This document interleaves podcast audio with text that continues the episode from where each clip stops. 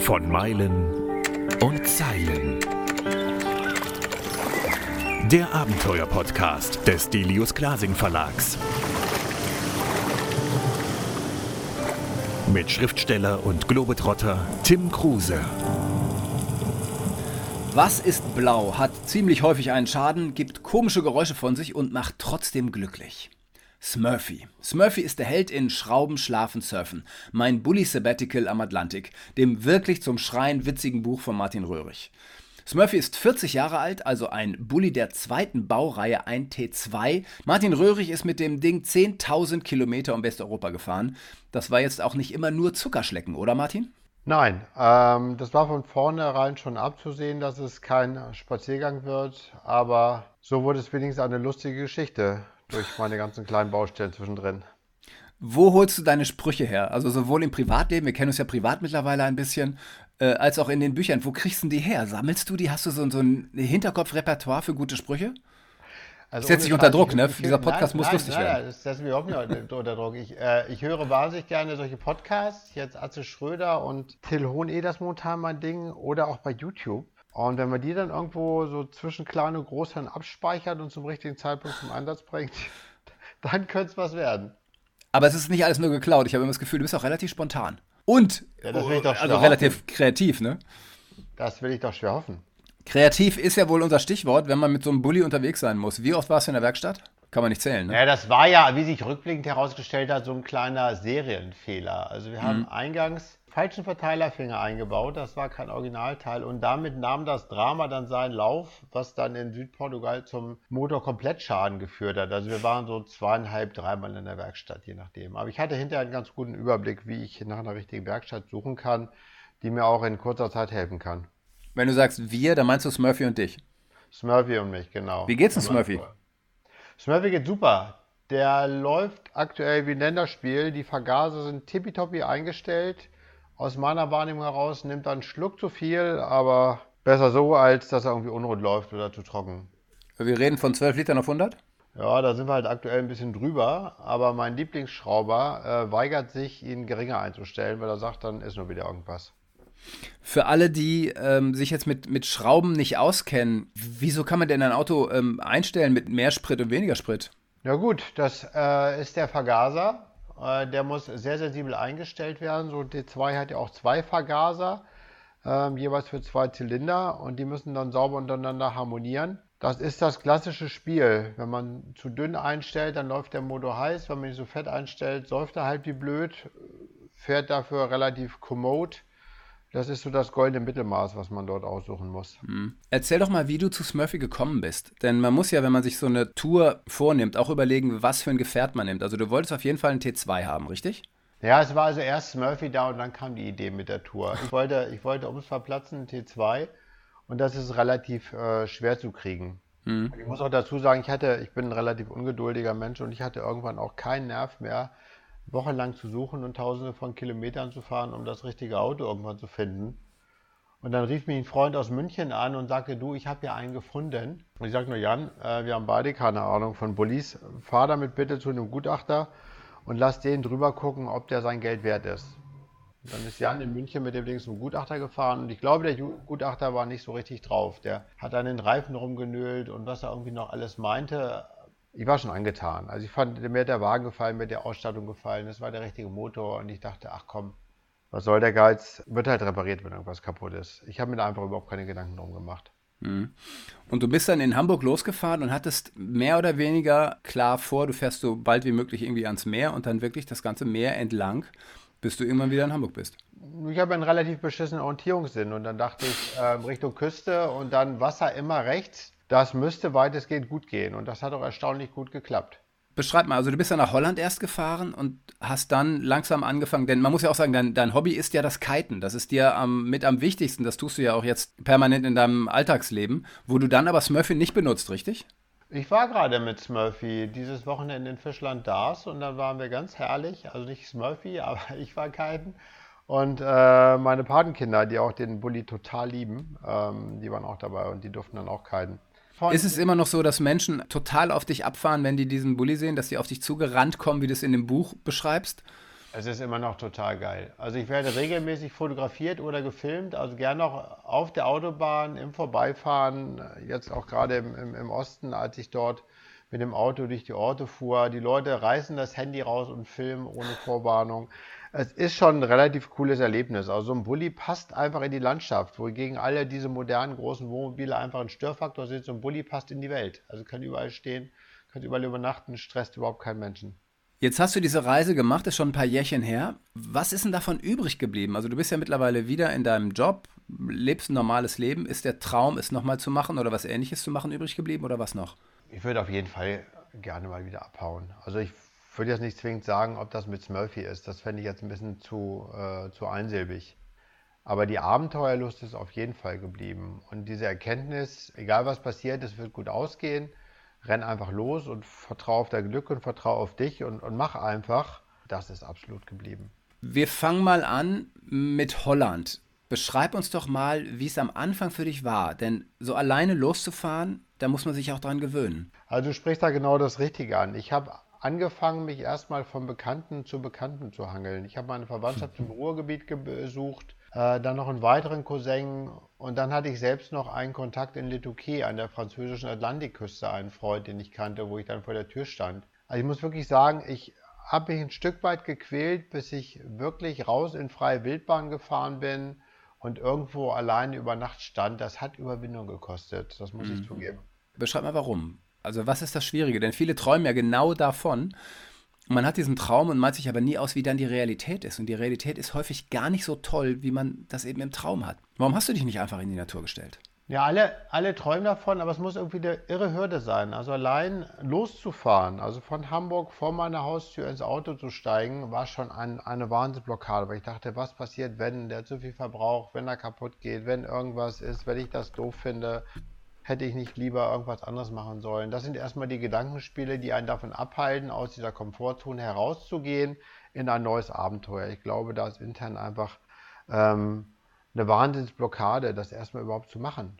Das, war mhm. so mein, das war so mein Problem. Und dann muss man sich irgendwann darauf einlassen. Dann bist du irgendwann die erste Nacht in Freiheit. Und hm. natürlich stehst du auf einem Parkplatz, wo man nicht campen darf. Zumindest war es bei mir so. Ich stand irgendwie selten dort, wo man campen durfte.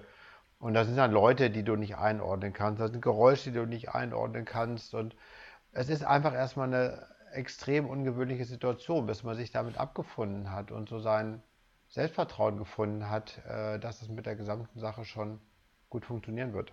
Hattest du richtig Schiss am Anfang? Irgendwie, dass du überfallen wirst oder, oder so Geschichten?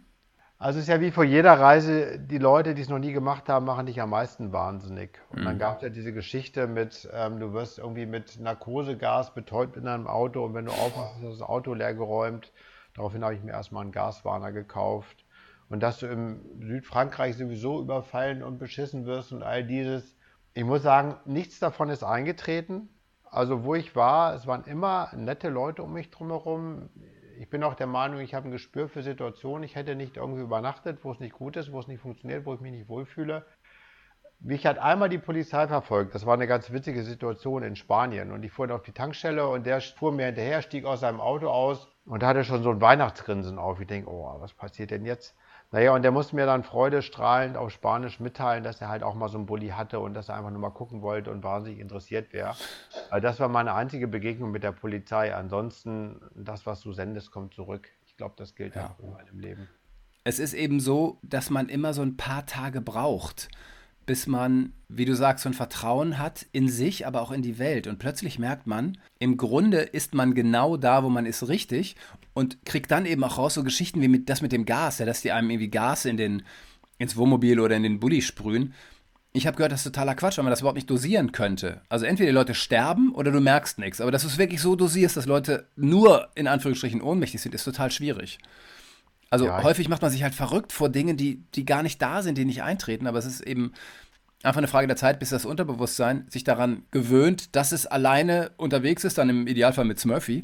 Und das einem, ja. was soll, wir sind ja in Europa, was soll uns denn passieren, groß? Also wie erwähnt, du kriegst, du kriegst das zurück, was du sendest und das war auch etwas, was ich über die Wochen dann sukzessive trainiert habe. Also ich wusste am Ende der Reise, ich bin irgendwo hingekommen, ich hatte dann etwa eine Flasche Wein oder was zu essen in der Hand, habe mich erstmal den Nachbarn vorgestellt, war völlig vorbehaltfrei. Anfangs war das nochmal ein bisschen speziell, dass ich sagte, oh, willst du mit denen reden, willst du die treffen? Am Ende war mir das total egal.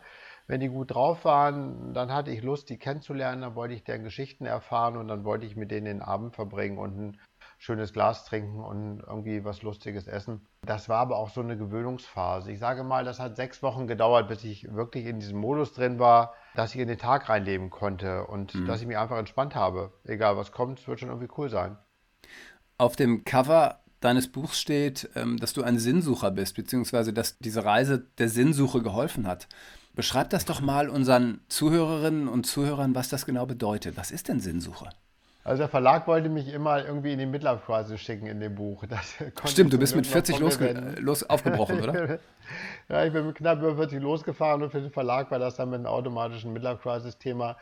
Das wollte ich jetzt so nicht auf mir sitzen lassen. Aber ich bin schon der Meinung, wenn man sich auf so ein Minimum reduziert, ich hatte ja zu dem Zeitpunkt alles. Ich hatte eine schöne Wohnung und, und, und viele Freunde und äh, einen guten Job und ich hatte alles. Ich war ja in einer dermaßen fetten Komfortzone.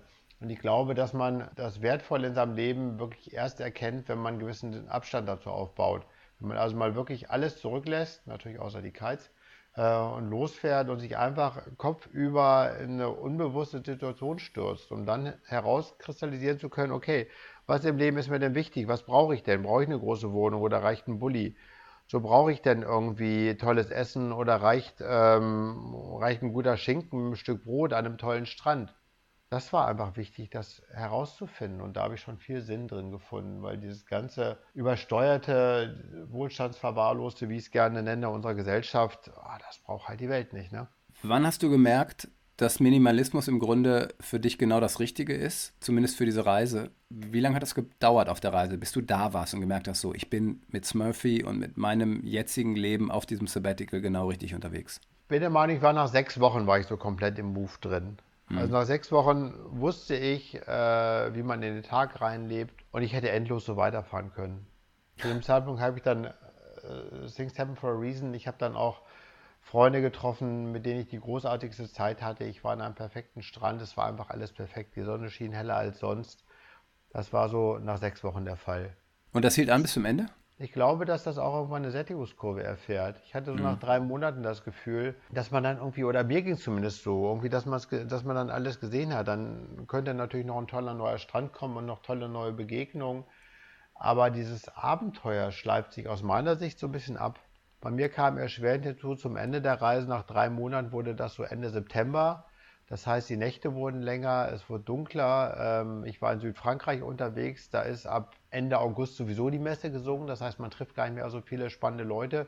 Die Reise hat sich dann irgendwie zu so einem Ende geneigt, was dann auch okay war. Ich glaube, man wird auch extremer mit seinen Wünschen. Jetzt habe ich die ja. Bulli-Tour gehabt. Ich glaube, das nächste Abenteuer wäre nochmal einer drauf. Ich glaube, das wäre ohne Kite-Ausrüstung und das wäre ohne ein Auto. Äh, genauso wie ich das nächste Mal halt überhaupt keinen Stress hätte, einfach die Fähre zu nehmen, Tarifa nach Tanger und äh, in Marokko rumzukruisen. Ich habe mich das da einfach damals nicht getraut. Ich glaube, man muss da auch eine gewisse Lernkurve durchmachen. Auf jeden Fall. Und Mut wächst ja auch. Man wird ja gar nicht so mutig geboren, sondern es ist so ein Prozess Schritt für Schritt. Also du würdest die nächste Reise ohne Auto machen? Ja, absolut. Also ich glaube, wie würdest du dich ähm, denn fortbewegen? Ja, das wäre Rucksack und Wandern oder vielleicht eine Fahrradtour oder so. Ich, ich, würde aber schon, ich hatte schon den Wunsch, dass es extremer ist. Es war schon, schon minimal mit Smurfy, aber ich hatte halt immer noch relativ viele Spielsachen dabei und ich glaube, das nächste Mal war einfach extremer, um, um, tiefer auch die Erlebnisse zu haben. Wobei diese aktuelle, diese aktuelle, ich muss mal sagen, diese aktuelle Corona-Krise auch was Gutes hat. Ich habe ja in dieser Smurfy-Zeit gelernt, ähm, einfach mit mir und, und der Welt zufrieden zu sein. Nicht zu brauchen, ähm, Klamotten hast du im Pulli sowieso nicht, äh, Essen gehst du auch nicht, also so ein reduziertes Leben. Und das war ein Stück weit in diesen Lockdown-Phasen, den frühen, war ein Stück weit ein Revival, wo ich mich sehr wohl gefühlt habe. Das mhm. will ich zugeben. Jetzt, wo diese ganze Hektik wieder losgeht, fühle ich mich schon eher aus der Komfortzone gerissen als vorher, als ich halt so vor mich hin putzeln konnte. Ging mir ja genauso. Ich musste zum ersten Mal meinen Lebensstil nicht mehr erklären mit möglichst wenig Arbeit, weil eben alle immer Samstag hatten. Das war herrlich. Total super. Ich habe den Tag mit Yoga angefangen. Ich war entspannt. Es war alles gut. Der Abend endete mit einem Glas Wein auf dem Dach. Also, mein Gott, was braucht man mehr? Dieses ganze Gehetze. Es braucht doch wirklich kein Mensch. Man kommt dann ja auf so einer Reise raus aus dem Gehetze und, und findet so seinen eigenen Rhythmus und vor allem findet man ja Leute, die diesen Rhythmus eben dann auch leben, diesen neuen Rhythmus. Ja. Beschreib doch mal, was für Leute du getroffen hast und ob da was hängen geblieben ist. Also hast du immer noch Kontakte zu Menschen, die du getroffen hast? Also ich hatte ja, was auch in meinem Buch beschrieben ist, eine ganz abgefahrene Begegnung, äh, wo ich an dem einzigen Spot war, der in dem Buch nicht beschrieben ist, also nicht mit, äh, da mit, mit Koordinaten hinterlegt ist, weil ich einfach auch nicht möchte, dass da jetzt irgendwie jeder hintobt, weil er so geil ist war zufälligerweise auch noch ein Spot am Jakobsweg und ich war gerade den Jakobsweg ein paar Meter gegangen und war also irgendwie auch völlig drauf, weil mir das doch sehr, äh, sehr gut gefallen hat und diese Stimmung, die Energie, die Leute auch sehr gut gefallen haben. Und ich kam zurück zum Bulli und mir mal streckt ein Freund äh, den Kopf durch die Tür. War mal ein Bulli an diesem Spot. Und ich war so völlig wie paralysiert, weil ich das überhaupt nicht gewechselt gekriegt habe, äh, wo der jetzt herkommt. Also am letzten Ende von Nordspanien. Es hat sich dann relativ schnell herausgestellt, dass der halt äh, den GPS-Tracker von meinem Auto angepinkt hat. Ich hatte den, ich hatte das schon wieder verdrängt und wusste halt, wo ich bin und ist da zielstrebig drauf hingeknallt. Gut, war auch Ingenieur, alles cool. Wir einen getrunken, ich irgendwie mit der Situation klargekommen, dass er jetzt da ist, habe mich tierisch gefreut. Und dann fährt er mit mal so ein äh, Peugeot 106 aus Plön auf dem Parkplatz und wir so, hey, wie kommt die jetzt hierher? Irgendwie ein hübsches blondes Mädel, wie so, von da? Und dann steigt die aus und dann ist das die Schwester von einem gemeinsamen Freund von uns. Zufällig. Und ich meine, wir haben, wir haben nur einen gemeinsamen Freund, muss man dazu sagen. Und die hatte nicht den GPS-Tracker und die hat keine Info. Die ist da einfach wirklich auf Verdacht, ist die da lang gefahren. Die hat die Surfspots Verrückt. aus diesem Surfer-Guide abgefahren und die war da per Zufall, wo ich dann wirklich auch dachte, ey, es kann doch alles nicht angehen. Und es war dann ab dann so geil und so eine tolle Erfahrung, diese, ich weiß nicht, vier, fünf Tage, die ich mit den beiden hatte. Das war der absolute Hammer beide natürlich immer noch gut bekannt und durch diese Freundschaften oder durch diese Erlebnisse, die einen wahnsinnig, äh, wahnsinnig verbunden haben, schnacken wir auch regelmäßig noch. Das war ein tolles Erlebnis. Ähm, gut, ich habe eine intensive Verbindung zu meinem Bulli-Schrauber aus äh, Südportugal, aus gegebenem Anlass. Auch wenn er die Zylinderkopfdichtung nicht eingebaut hat, Leute, die 1,20 Euro wären echt gut investiert gewesen. Und dann noch ähm, Julie. Julie habe ich in Tarifa kennengelernt. Die stand wirklich drei Tage neben mir. Ich muss jetzt sagen, äh, ich kam in Tarifa an und war, weil ich immer das Ziel erreicht hatte, das virtuelle Ziel der Reise war Tarifa und war einfach so durch, dass ich überhaupt keinen Bock auf Menschen hatte.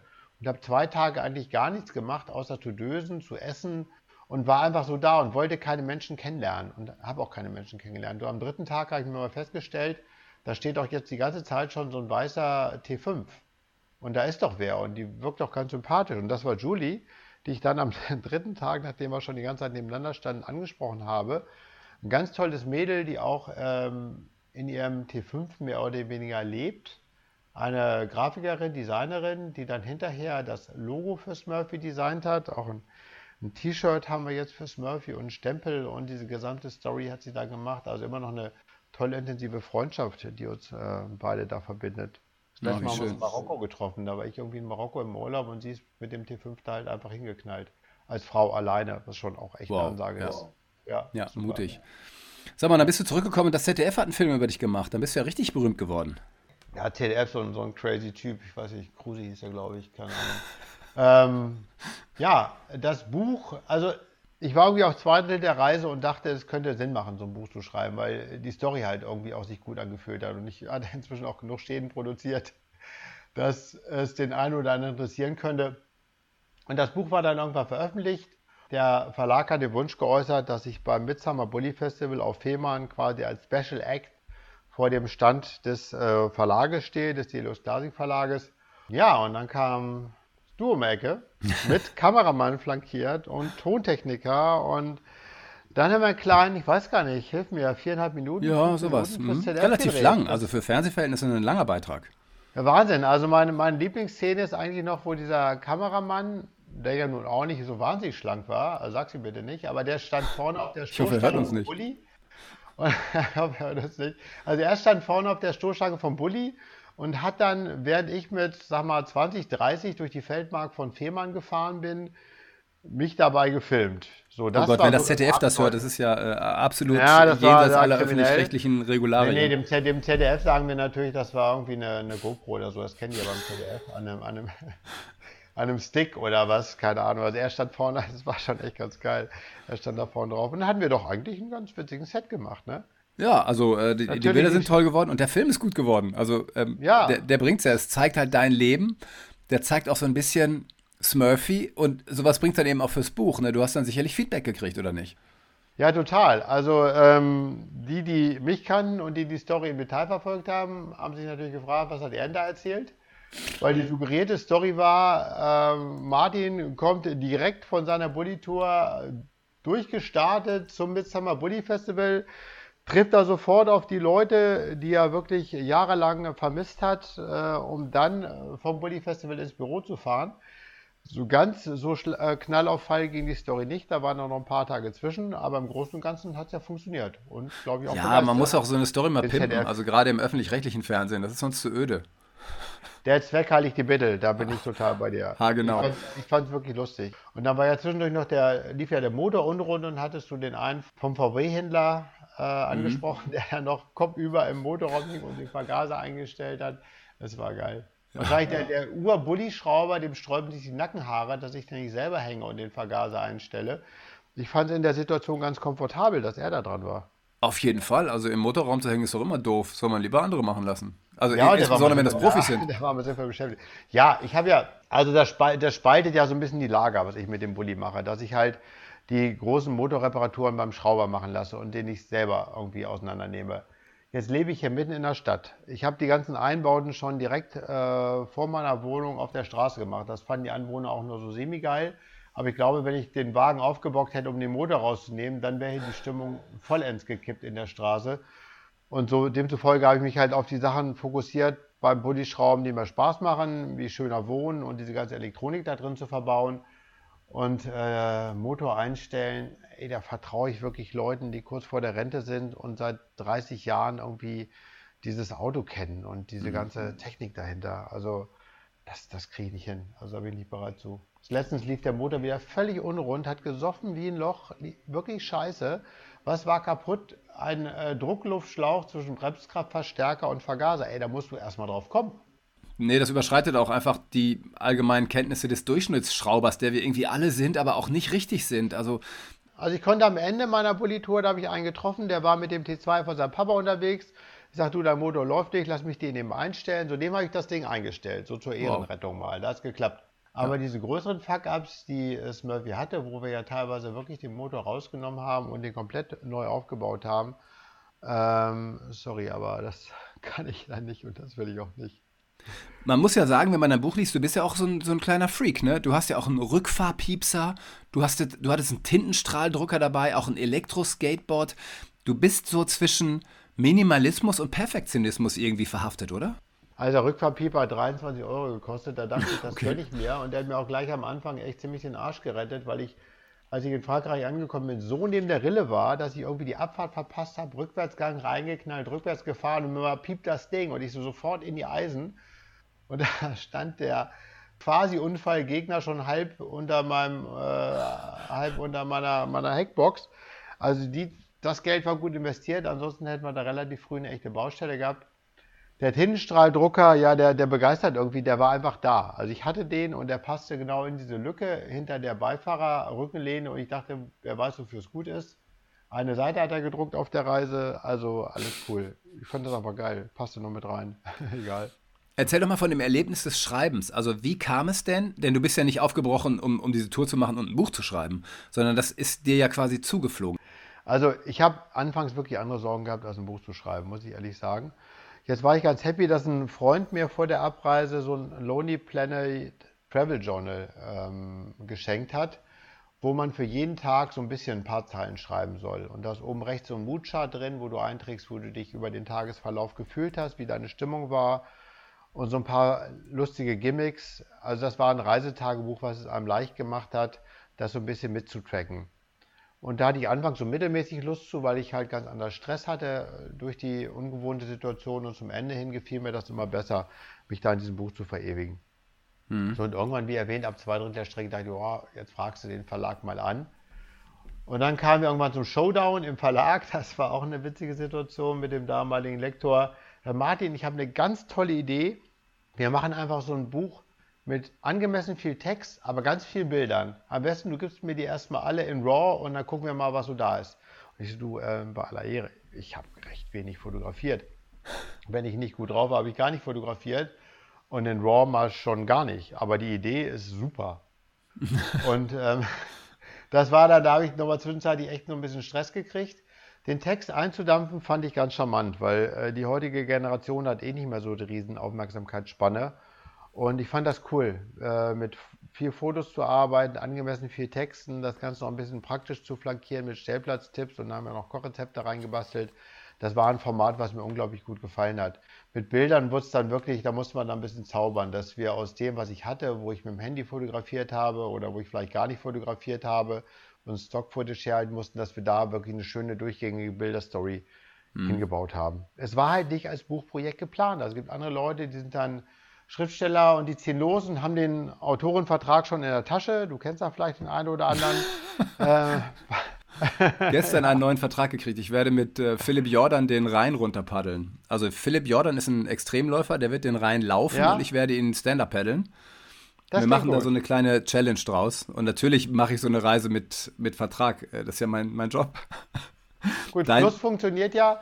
Hat ja auch den charmanten Vorteil, dass man die Aufwände alle ganz muckelig mit der Steuer abgesetzt kriegt. Das war für mich auch ein neues Erlebnis. Mhm. Ähm, nein, aber ich musste mir das ganz, ganz bitterhart erdienen, die äh, Credibility, Glaubwürdigkeit vom Verlag. Und ähm, ja, habe ich auch extrem gefeiert, als ich dann einen Vertrag in der Hand hatte. Das fand ich einfach total geil. Also mein Verlag, Wunschverlag Nummer eins, besten Dank nochmal an Delos Glasing, äh, wollte, dass ich ein Buch für sie schreibe. Fand ich schon ja. als Outlaw extrem geil. Das ist auch wirklich ein Traum von vielen Menschen, das wirst du auch erlebt haben. Es kommen wahrscheinlich auch zu dir Menschen und sagen so, oh, ein Buch, das möchte ich auch immer mal schreiben. Und ich sage denen dann immer, ja, musst du halt auch mal machen. Und du hast es gemacht. Das ist eben genau das Ding. Ideen haben so viele. Es geht eben darum, sie auch umzusetzen. Und also meinst in Lifetime und ich glaube, ein persönlicheres Geschenk kannst du den Leuten gar nicht geben. Ich war jetzt gerade oben auf Born äh, mit den Jungs und dann stehen sie alle um den Bulli und dann haben wir dem Kite-Lehrer hinterher ähm, das Buch geschenkt und der hat sich wirklich Loris Knie gefreut. Mhm. Ne? Also das ist, das finden die Leute so klasse, wenn sie ja. dich kennenlernen und den Wagen kennenlernen, den Wagen toll finden und das vielleicht auch halbwegs interessant finden, was du erzählst. Und dann schenkst du denen das Buch dazu zur Gesamtgeschichte. Das kommt einfach extrem gut an. Manchmal gibt es auch das Gegenteil, das hatte ich gerade. Ich habe eine Freundin am Bodensee getroffen und die hatte erwartet, dass ich ihr mein Subbuch schenke, als ich die Donau runtergepaddelt bin. Habe ich aber nicht, denn ich musste für das Buch auch bezahlen. Zwar nur den Einkaufspreis, aber trotzdem. Und die war irgendwie total enttäuscht. Ja. Da sagt dann jemand, oh, ich dachte, du bringst mir das Buch mit. Hast du auch schon erlebt, ne? Ja, da habe ich mich drüber entspannt. Aber was ich nicht mehr machen werde, ist Leuten das Buch irgendwie schenken oder sonst wie zuschicken, wo ich nicht überzeugt bin, dass sie es wollen. Weil ja. es gibt nichts Frustrierendes, wenn du Leuten das Buch schenkst und dann fragst du nach so drei, vier Monaten und hast mal durch, oh, bin ich noch nicht zugekommen. Ich sage, Alter, ey. Ehrlich. Ja, das, das ist irgendwie ähm, bitter und enttäuschend. Das geht mir auch so. Ja, die müssen es wollen. Ja. Und es ist dann eben auch so, alles, was nichts kostet, ist auch nichts wert. Und deshalb verschenke ich dieses Buch ja. auch nicht mehr. Nee. Das haben wir, sonst kaufen, also, verdammt nochmal. 19 Euro für ein Buch hat ja wohl jeder. Ja, nochmal ja. Ja, und wenn jemand ein Bully-Fan ist, dann soll er dein Buch kaufen. Wenn, er, wenn jemand ein Stand-Up-Paddle-Fan ist, soll er mein Buch kaufen. Oder andere Bücher in der Richtung. Fand ich wirklich coolen Brückenschlag, den du gemacht hast, dass du jeden Tag beschreibst. Also ich habe halt Tage, wo ich scheiße drauf war, ausgelassen, während du Tage, wo du scheiße drauf warst, halt mit Gedanken gefüllt hast, äh, wieso du jetzt scheiße drauf bist. Oder wieso das jetzt so ist. Fand ich wirklich ich, toll. Ich, ich, finde aber, dass du das auch gemacht hast, weil es bei dir auch nach, nach der Sinnsuche geht. Und es geht auch darum, manchmal wie einsam du bist und, und wie verloren. Und natürlich denkst, hast du auch darüber nachgedacht, den ganzen Scheiß abzubrechen und zu denken, was mache ich hier eigentlich? Ich gehöre nach Hamburg und ich möchte da kiten und meine Freunde treffen und du bist ein total sozialer Mensch und dann plötzlich bist du da wochenlang alleine mit dem Bulli unterwegs und hast das auch ganz gut beschrieben und fandst das ja auch scheiße zum Teil, deine Tour. Also es gibt ja viele Leute, die machen Sabbatical und dann treten die die große Weltreise an. Dann reisen sie nach Thailand und nach Australien, Neuseeland ist ja mal der Klassiker. Wenn einer irgendwie sechs Wochen Auszeit hat, landet er automatisch in Neuseeland, habe ich das Gefühl. Und das war mir zu einsilbig. Ich bin einfach der Meinung, dass, dass Europa einfach unfassbar viel Schönes zu bieten hat. Leider immer nur ein halbes Jahr lang. Ja, das war zum Ende hin wirklich nicht cool. Also ähm, wenn das dann um sechs Uhr schon dunkel ist, ja. dann wird der Buddy automatisch klein und dann hast du irgendwann noch alle Bücher gelesen. Also das schockt wirklich nicht. Also ich war dann ja, ich habe ein Jahr Sabbatical gemacht. Ich habe mir dann doch auch die Südhalbkugel für den zweiten Teil ausgesucht. Aber ähm, ich fand es eigentlich erstmal ganz cool, nicht irgendwie nach fernen Stränden, karibischen Träumen oder weiß der Geier, was den Leuten immer allen so vorschwebt. Habe ich alles gehabt. Hat alles so seine Vor- und Nachteile. Sag mal, du bist dann irgendwann zurückgekommen, ne? Also irgendwann war dein Sabbatical, Sabbatical vorbei und du bist zurück in den Job gegangen. Wie, wie funktionierte das? Also ich habe ja nach meinen langen Auszeiten nie wieder in dieses normale Arbeitsleben gefunden. Du aber schon. ja, äh, ist bekannt. Ähm, ich war von diesem ein Jahr Sabbatical nur ein halbes Jahr reisen. Ich habe wirklich, also Leute mögen mich für bekloppt erklären, ich habe das andere Halbjahr gearbeitet, weil ich ja nur in einer äh, Führungsposition bei Airbus bin und halt wissen wollte, äh, wie so ein Leben außerhalb von Airbus funktioniert, so ein Arbeitsleben. Ich habe die Sachen gemacht, wo ich Bock drauf hatte. Ich hatte damals so eine Architekturmacke und habe dann ein Unternehmen beraten, welches Temporary Housings macht, also so temporäre Gebäude, die man irgendwo in der Pampa aufstellen kann. Fand ich halt total cool. Fand ich einfach einen super geilen Gedanken, mhm. irgendwo zu leben, wo sonst keiner leben kann. Ähm, ich habe ganz normale Beratungsjobs gemacht, um einfach ein Gefühl zu entwickeln, wenn ich jetzt vielleicht gar keinen Bock mehr habe, zurückzugehen in meinen alten Job. Was bietet der Markt? Was funktioniert denn? Was ist denn mein Marktwert außerhalb von meinem gewohnten Umfeld? Das war für mich einfach eine wahnsinnig wichtige Erfahrung. Und somit bin ich erstmal extrem tiefenentspannt äh, zurückgegangen. Ich muss dazu sagen, ich habe alle Zelte wirklich abgebrochen. Das heißt, ich hatte meine alte Position aufgegeben und ich war ohne definierte Position zurückgekommen. Und das war natürlich schon ein ziemliches Bankspiel. Und jetzt hast du dich wieder eingegliedert, du bist Chef der Future-Fabrik, nennen die das so? Also die Fabrik oh, der Zukunft. Beschreib doch, also, was du da machst. Zum einen habe ich mir relativ klare Vorstellungen gemacht, wie muss der Job aussehen, damit es für mich funktioniert, damit es mir Spaß macht. Und es kam, wie es kommen sollte. Nach einigen äh, Reibungsverlusten habe ich halt genau die Aufgabe gefunden, die zu den Stärken führt, die ich habe. Also ich wollte irgendwo zwischen Serienproduktion und Forschung sein, also nicht zu der Raketenforschung und auch nicht zu seriennah. Ich wollte im Thema Fabrikplanung bleiben, weil ich mich da sehr, sehr gut auskenne. Ist halt auch ein Thema, wo ich denke, kann ich einen guten Beitrag leisten. Das sollte dann einfach passieren, dass dieser Job verfügbar war und dass ich mich dort genau positionieren konnte, wo ich mir vorher überlegt habe, das ist ideal für mich. Mhm. Und so habe ich jetzt die Möglichkeit, mich einfach maximal einzubringen und ähm, die Produktion der Zukunft für das Unternehmen vorzudenken. Finde ich schon mal ganz cool.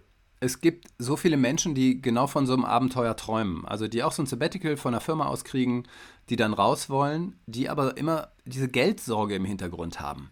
Was kannst du denen sagen? Denn man muss ja sagen, so teuer ist so ein Abenteuer nicht. Was kostet das schon? Außer groß Spritpreise, vielleicht ab und zu mal ein Campingplatz, wo man ja auch selten steht und Nahrung, die ich auch in Deutschland zahlen muss. Ich weiß nicht, von wem das Zitat äh, stammt, aber es heißt, Reisen ist keine Frage des Geldes, sondern des Mutes. Sicherlich ist mit so einem T2 loszufahren, äh, der dann 12 bis, äh, wir fahren mal bei 16 Liter oh und auch ab und zu mal kaputt geht, äh, ist jetzt, auch wenn es unbequem ist, eine, eine eher kostenintensive Variante. Man kann das wirklich mit ganz wenig Budget bestreiten. Und wenn das Budget nicht reicht, muss man da zwischendurch kellnern oder sich sonst irgendwas einfallen lassen. Ja.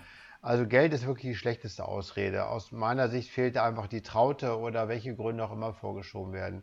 Es gibt dieses sehr schöne Buch von Christopher Schacht, wie ich mit 50 Euro um die Welt zog und als reicher Mann zurückkam wo er halt beschreibt, wo er dann sich immer genau das Geld verdient hat, was er für den nächsten Reiseabschnitt mhm. brauchte. Also wer das will und wem der Arbeitgeber diese Möglichkeiten einräumt, und bei großen Unternehmen ist das inzwischen einfach so, dass die diese Möglichkeiten ja. vorhalten.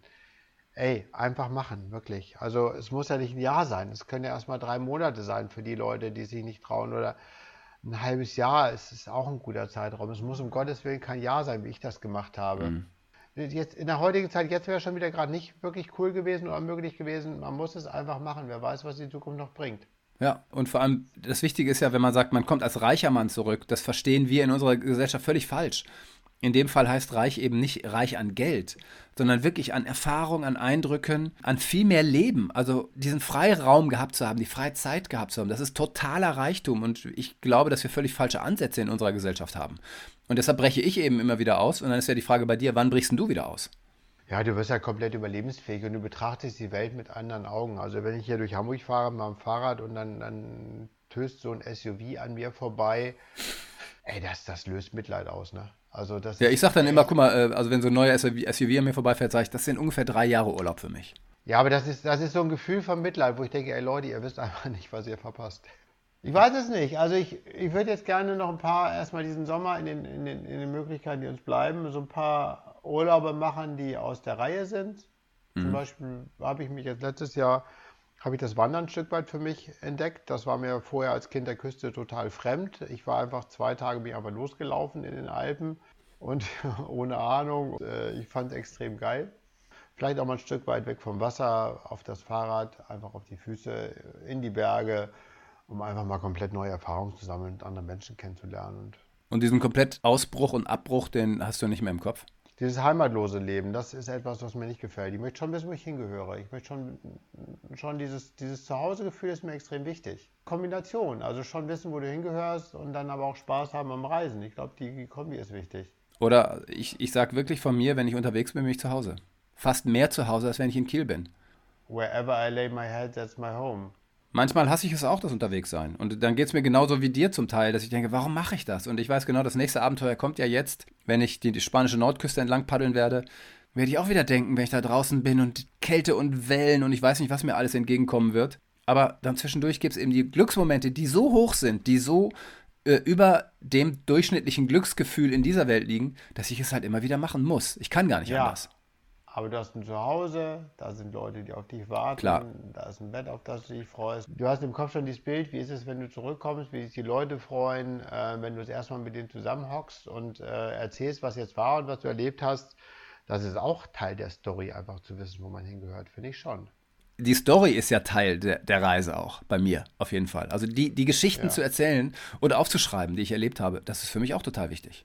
Ist ja fast, fast, schon, fast schon wie so eine Droge. Also das ja. nächste Mal muss immer noch mal ein drauf sein im Vergleich zu dem, was man hatte. Minimalistischer, extremer, härter, I don't know.